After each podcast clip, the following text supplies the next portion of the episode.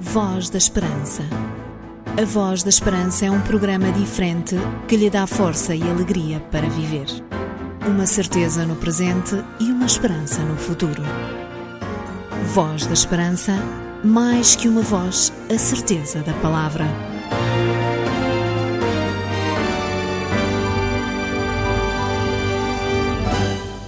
O programa Voz da Esperança está uma vez mais na sua companhia. Durante estes momentos, vamos partilhar consigo algumas razões que nos permitem ter confiança, alegria e satisfação na nossa existência. E começamos por fazê-lo através da música.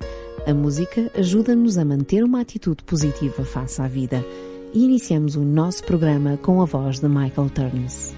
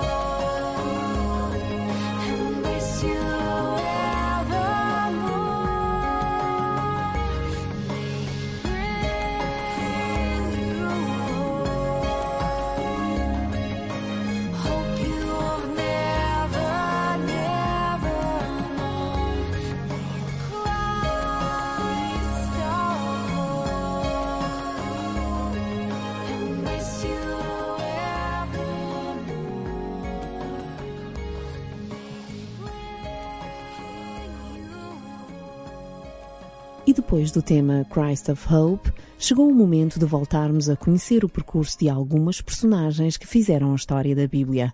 Hoje vamos ficar a conhecer um homem que fez parte de uma geração de revolucionários. Personagens bíblicas.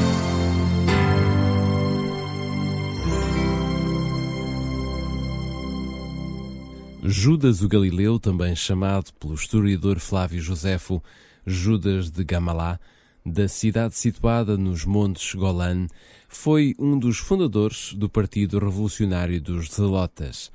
O seu pai, Ezequias, era chefe de um grupo de salteadores e foi executado por ordem de Herodes o Grande no ano 47 a.C. Foi após a morte deste monarca que Judas o Galileu iniciou as suas atividades revolucionárias. Recrutou um pequeno exército e capturou o arsenal de Séforis, na Galileia. Equipados com as armas roubadas, os seus homens aterrorizavam a região. A chegada de Varo, governador romano da Síria, obrigou os revolucionários a refugiarem-se na clandestinidade à espera de uma ocasião mais favorável. Essa oportunidade chegou no ano 6 da nossa era, quando o governador romano Quirínio organizou um recenseamento para a regulamentação dos impostos romanos. Judas tirou partido do descontentamento geral gerado pelo recenseamento e, com o auxílio de um fariseu chamado Sadoc, fundou um partido revolucionário cujo objetivo era levar a cabo uma rebelião religiosa e politicamente motivada. Judas o Galileu não era um rebelde solitário, mas o fundador de uma dinastia de revolucionários. Como já vimos, o seu pai tinha sido morto por Herodes, pelas mesmas razões, e os dois filhos de Judas, Jacó e Simão, acabaram por ser crucificados sob as ordens do imperador Tibério, como rebeldes anti-romanos. Provavelmente um seu outro filho ou neto chamado Manahem encontrava-se entre os principais líderes zelotas no ano 66 da nossa era, quando estalou a guerra dos judeus contra Roma.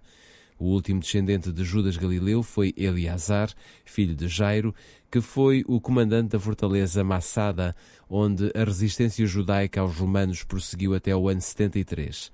Judas o Galileu aparece citado no Novo Testamento, no livro de Atos, no discurso de Gamaliel, ao defender os apóstolos de Jesus perante o Sinédrio.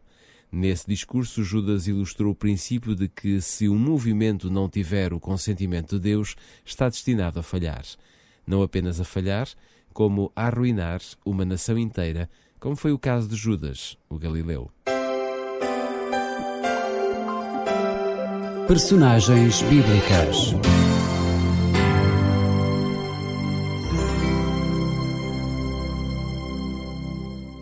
A Bíblia é um livro que nos traz muitas coisas, entre as quais várias experiências de vida que nos podem ajudar ao nosso cotidiano. Por isso, oferecemos em cada programa uma Bíblia e, a acompanhar esta nossa oferta, um curso bíblico intitulado Força para Viver, que ajudará a descobrir melhor as temáticas desenvolvidas na Bíblia. Para desfrutar desta nossa oferta, apenas tem de contactar conosco para Programa Voz da Esperança, Rua Acácio Paiva 35, 1700 004 Lisboa. Pode telefonar-nos para o número 21 314 0166 ou, se preferir, pode também usar o nosso correio eletrónico vozesperanca.adventistas.org.pt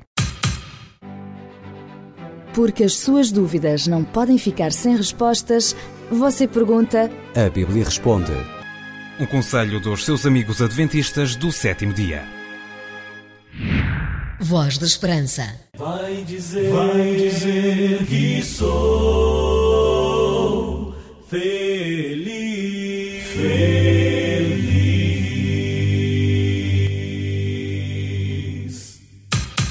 O avanço do conhecimento científico permite-nos ter outras abordagens em relação a certas doenças e a meios que são determinantes para melhorar a nossa qualidade de vida.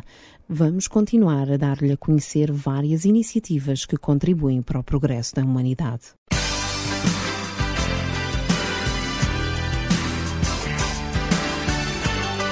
Voz da Esperança. É tempo de informar.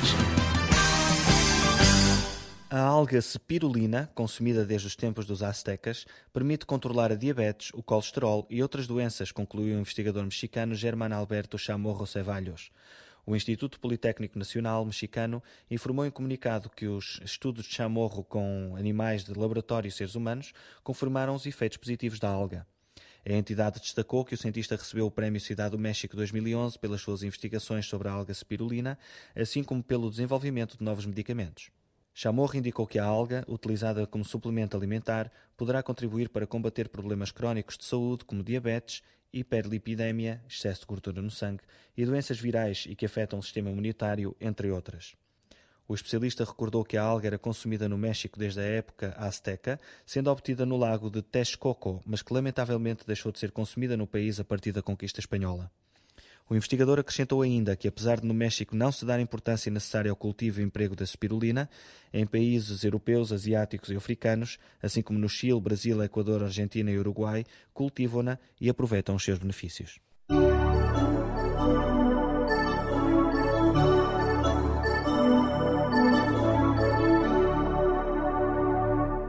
A zona piloto portuguesa criada para a produção de energia das ondas em 2008 deve entrar em funcionamento em 2015, quando for superada a carência de infraestruturas. Ao largo da praia de São Pedro de Moela, em Leiria, a zona piloto foi criada para promover a energia renovável das ondas, potenciando o seu desenvolvimento tecnológico e a sua comercialização. Segundo Teresa Simas, do Centro de Energia das Ondas, há uma empresa que é responsável pela gestão da zona, que foi criada há pouco tempo, e neste momento está a ser desenvolvido ainda o orçamento e o plano da infraestrutura que vai ser instalada. Estão a ser feitos os cálculos de engenharia para a instalação do cabo e o plano é que em 2015 esteja instalado e a zona possa começar a ser usada. A coordenadora do Departamento de Ambiente daquela organização privada sem fins lucrativos adiantou à Lusa que existem vários produtores internacionais com interesse em instalar dispositivos na zona piloto, mas o problema é que não existe ainda tecnologia com desenvolvimento comercial muito avançada, pelo menos ao nível das ondas. E por isso, realça, está-se a pensar fazer uma zona de testes para promover o desenvolvimento de dispositivos e depois potenciar isso para uma eventual fase comercial. Questionada sobre o futuro das energias marinhas no país, Teresa Cima diz que Portugal tem recebido vários projetos. No entanto, tudo depende do desenvolvimento destas zonas de teste, nomeadamente na zona piloto. Teresa Simas evidenciou também o potencial de Portugal no desenvolvimento da energia das ondas, nomeadamente em águas profundas. O país dispõe de recursos em toda a costa ocidental, tem bom clima e águas profundas próximas da costa, bem como infraestruturas, portos e estaleiros em vários pontos da costa, tendo também pontos de conexão à rede elétrica e boa capacidade de conhecimento técnico e científico, tanto recursos humanos qualificados como centros de investigação competentes.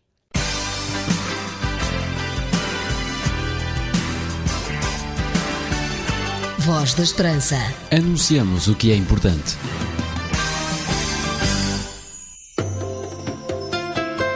As vozes femininas do grupo Point of Grace vão agora estar connosco através de um tema que esperemos seja do seu agrado. Elas mostram que Jesus não se importa com o seu passado.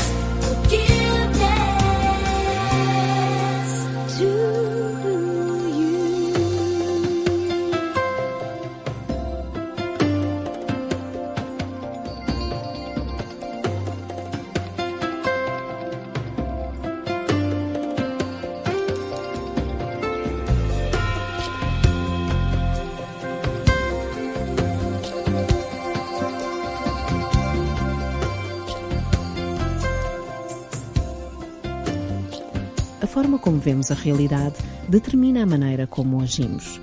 Mas já se perguntou se aquilo que vê, ouve e experimenta corresponde a uma correta leitura da realidade? Este é o nosso tema de reflexão de hoje.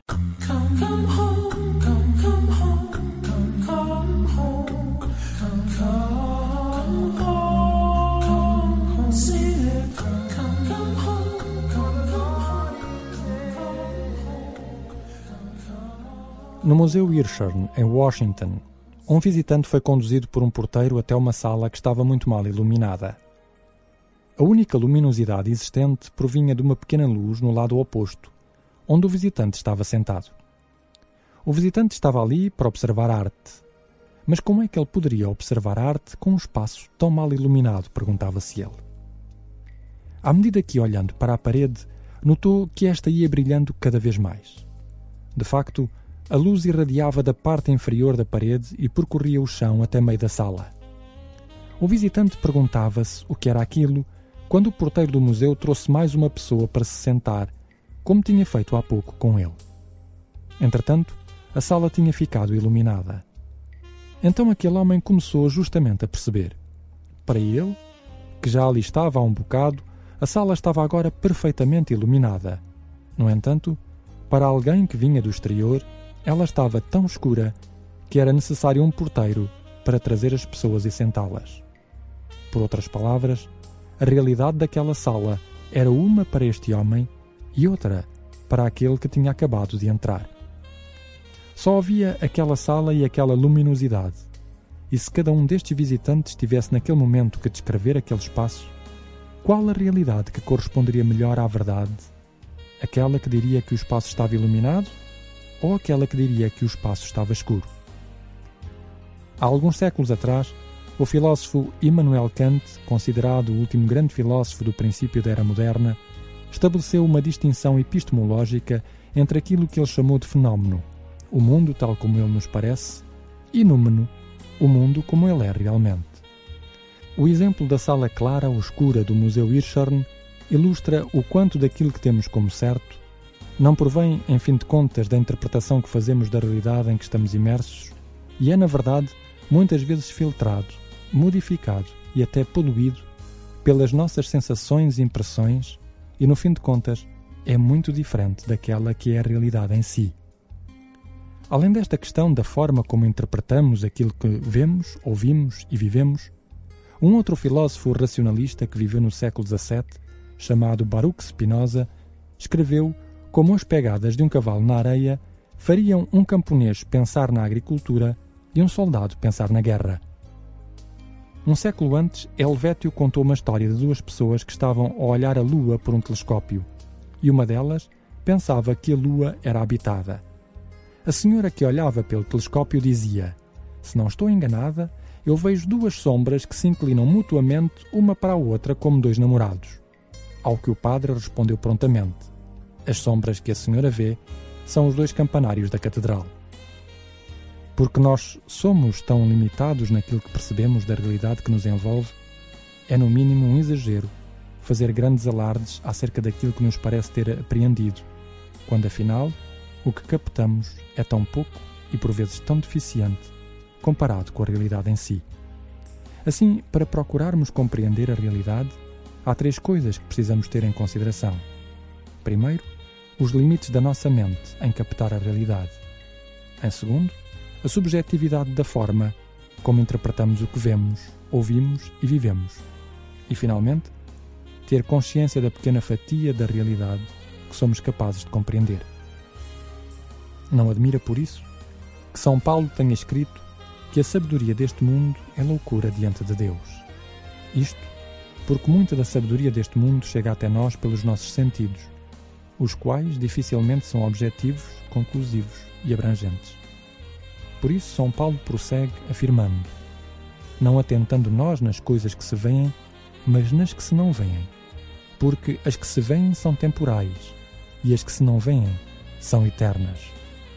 Pela mesma razão, a Bíblia convida-nos a viver pela fé e não pela vista, porque a vista não é apenas subjetiva, limitada e contingente, como também é temporal. E Deus quer fazer-nos olhar o eterno. Isso apenas se consegue pela fé, não pelos sentidos. Sei de um lugar de amor, longe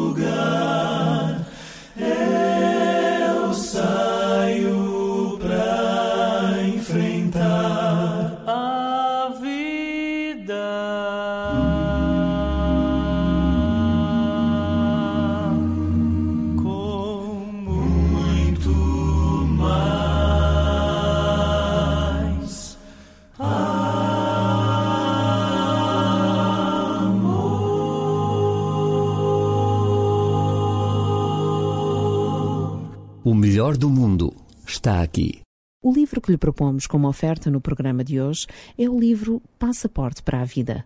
Todos queremos ter uma vida feliz, mas nem sempre alcançamos tudo aquilo que pretendemos. No entanto, uma vida feliz não está apenas na realização de sonhos ou ambições. Há algo mais que pode trazer-lhe uma vida feliz. Para receber este livro gratuitamente em sua casa, apenas tem de nos contactar para Programa Voz da Esperança, Rua Acácio Paiva 35, 1700 004 Lisboa. Pode telefonar-nos para o número 21 314 0166 ou, se preferir, pode também usar o nosso correio eletrónico vozesperanca.adventistas.org.pt.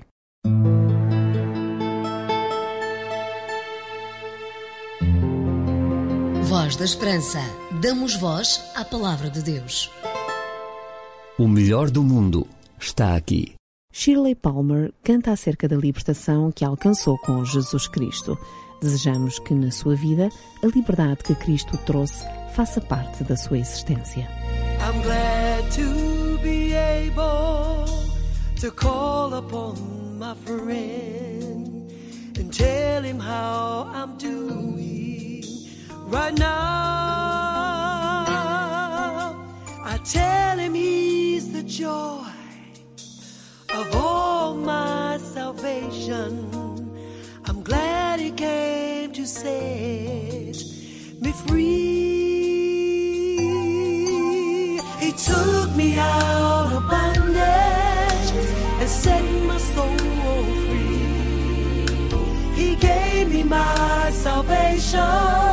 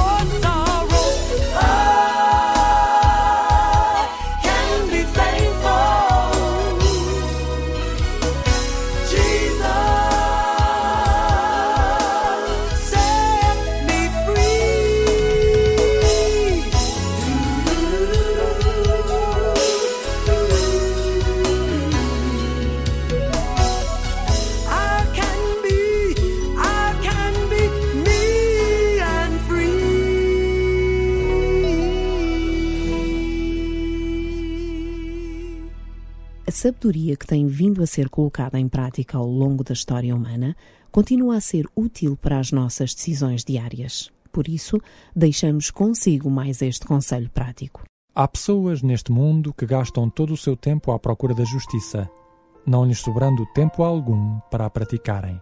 Henry Brown